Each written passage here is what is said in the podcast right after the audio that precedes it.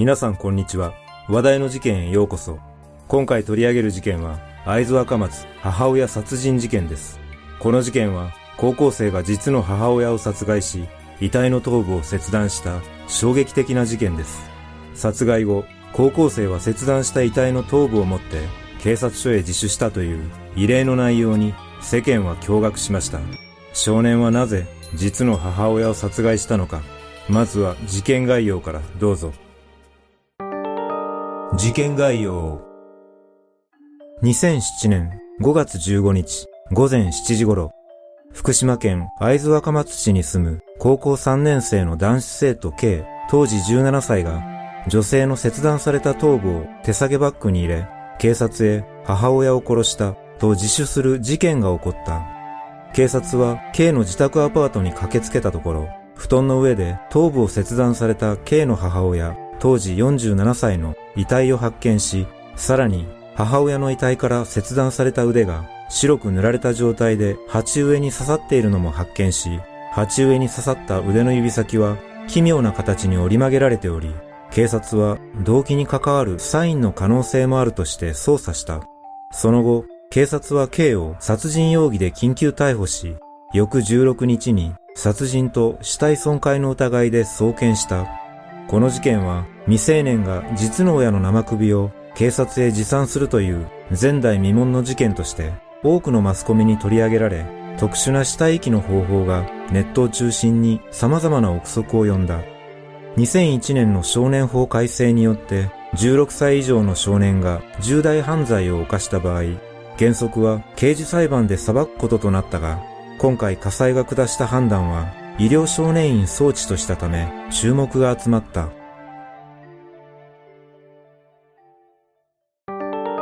事件の経緯 K は中学卒業後、福島県内にある有数の進学校に通うため、実家から約60キロ離れた会津若松市内にアパートを借りて通学していた。K は男3人兄弟の長男で、年が一つ違いの次男も、K と同じ会津若松市内の別の高校に通うため、二人でこのアパートに同居していた。殺害された母親は、掃除や洗濯のため、しばしばアパートの部屋を訪れていたとされ、事件前日14日も午後6時過ぎに仕事を終え、二人が住むアパートに泊まりに来ていた。事件当日5月15日午前1時半頃、K は寝ていた母親の首を包丁で突き刺して殺害した後、ノコギリで首と右腕を切断し、遺体の右腕をスプレーで白く塗った上で、プラスチックの植木鉢に刺し、土を入れて部屋に置いた。この時、別室には K の弟がいたが気づかなかったという。その後、K は切断した母親の頭部を通学用の黒い布製のショルダーバッグに入れ、帰り血を浴びた衣服を着替え、頭部が入ったバッグを自転車のカゴに入れて、市内のカラオケ店へ向かった。カラオケ店に数時間滞在した後、インターネットカフェに移動し、母親の頭部が入ったバッグを持参したまま DVD を見ながら一夜を明かした。同日午前6時20分頃、K は携帯電話でタクシーを予約し、午前6時50分頃、K はタクシーに乗り、会津若松署に向かった。午前7時頃、警察署に到着した K は、対応した女性警察官に、母親を殺したと告げ、母親の頭部が入った手提げバッグを見せたところ、その女性警察官は、そっとしたという。その後、警察は K の自宅アパートに向かい、布団の上で頭部を切断された K の母親の遺体と、凶器となった血まみれの包丁とノコギリが発見されたため、午前9時40分、K を殺人容疑で緊急逮捕した。その後の調べで、母親の死因は頸動脈切断による失血死だったことが分かり、遺体の首と頭には包丁で刺された傷が見つかり、手には抵抗した際にできたとみられる防御層が多数あった。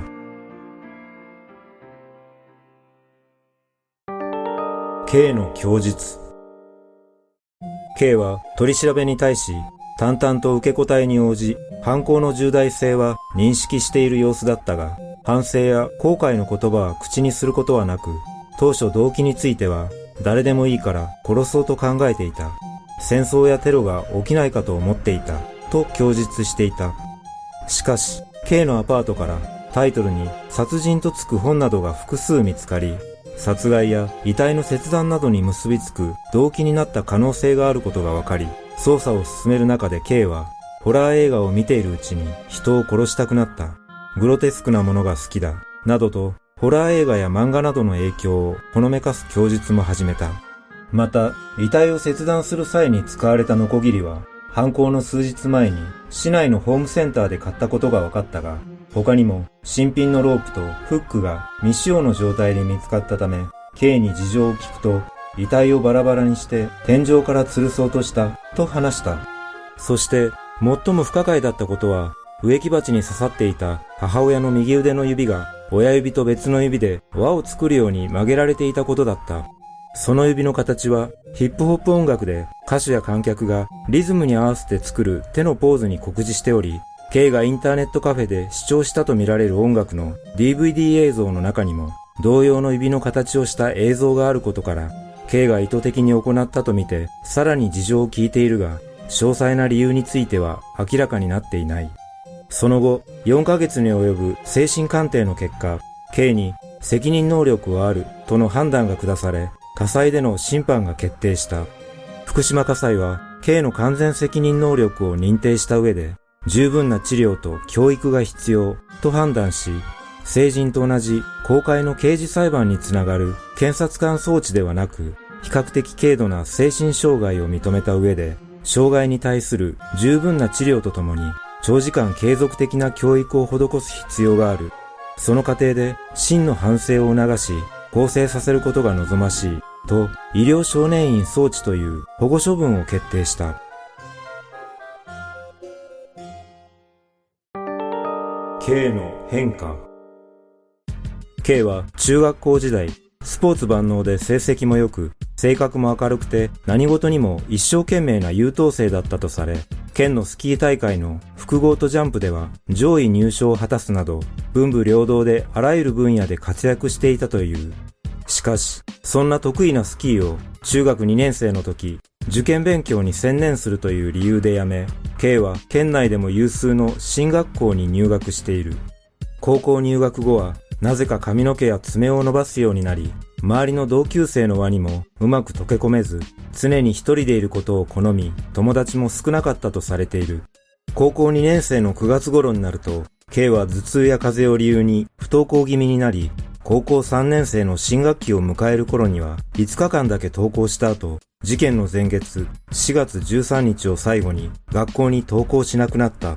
その理由として、K は4月の半ばに同級生から嫌がらせされていて学校に行きたくない、親には相談できないと別の学校の親しい友人に話しており、K は市内の病院の精神科を一人で訪れ、不眠や学校に自分が馴染めないことを訴えていた。4月末頃には心配した担任の教師が K のアパートに行っているが留守で会うことができず K の携帯電話に連絡しても電話に出ることはなかったという。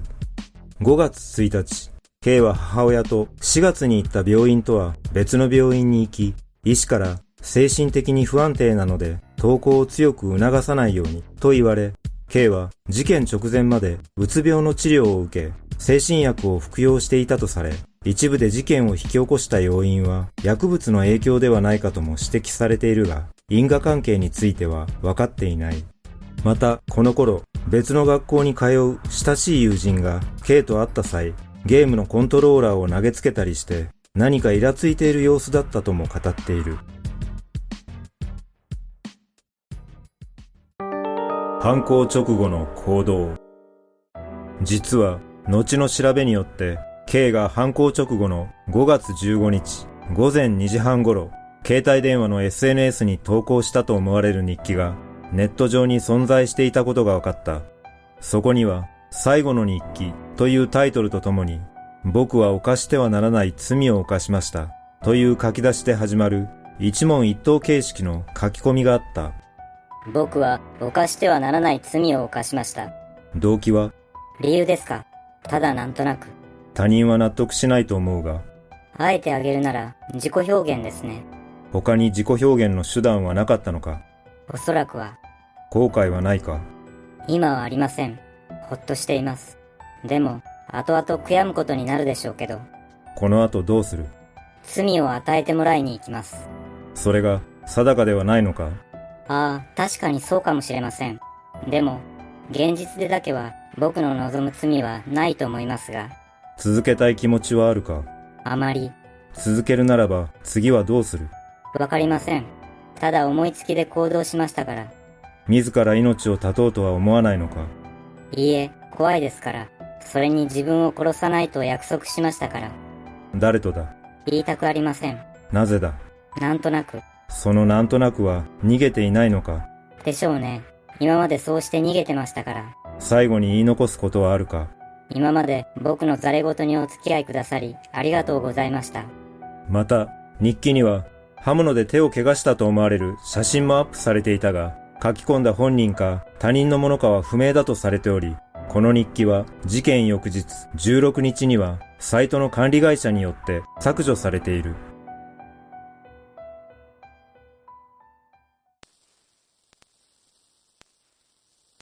この事件の一番の謎は何が K を殺害に駆り立てたのかという動機です。犯行前、母親との間に目立ったトラブルはなかったことが確認されており、逮捕後の供述では誰でもよかったと述べているが、第三者ではなく、なぜ実の母親を選択したのか納得できる理由は解明されていません。取り調べを受けた K は取り乱すこともなく淡々と応じ、罪悪感や後悔、悲しみといった感情は見られなかったとされ、まともな心理状態ではなかったことが伺えます。また、はじめは事件前日の弟の態度にムカついて弟を殺そうとしたが、たまたま母親が泊まりに来たことで、ターゲットを母親に変更したとの供述もあるため、極めて不安定な動機だったことが予想されます。結局、高校生活での孤独感を口にすることはあったものの、母親や家族に対して強い恨みを持っていた事実は浮かび上がりませんでした。一部報道では漫画の影響やホラー DVD、アメリカのミュージシャンの過激な言動や挑発的な歌詞などの影響を指摘する声もありますが、明確な因果関係はわからず、はっきりとした動機は謎のままとなっています。皆さんはこの事件をどのように感じたでしょうか？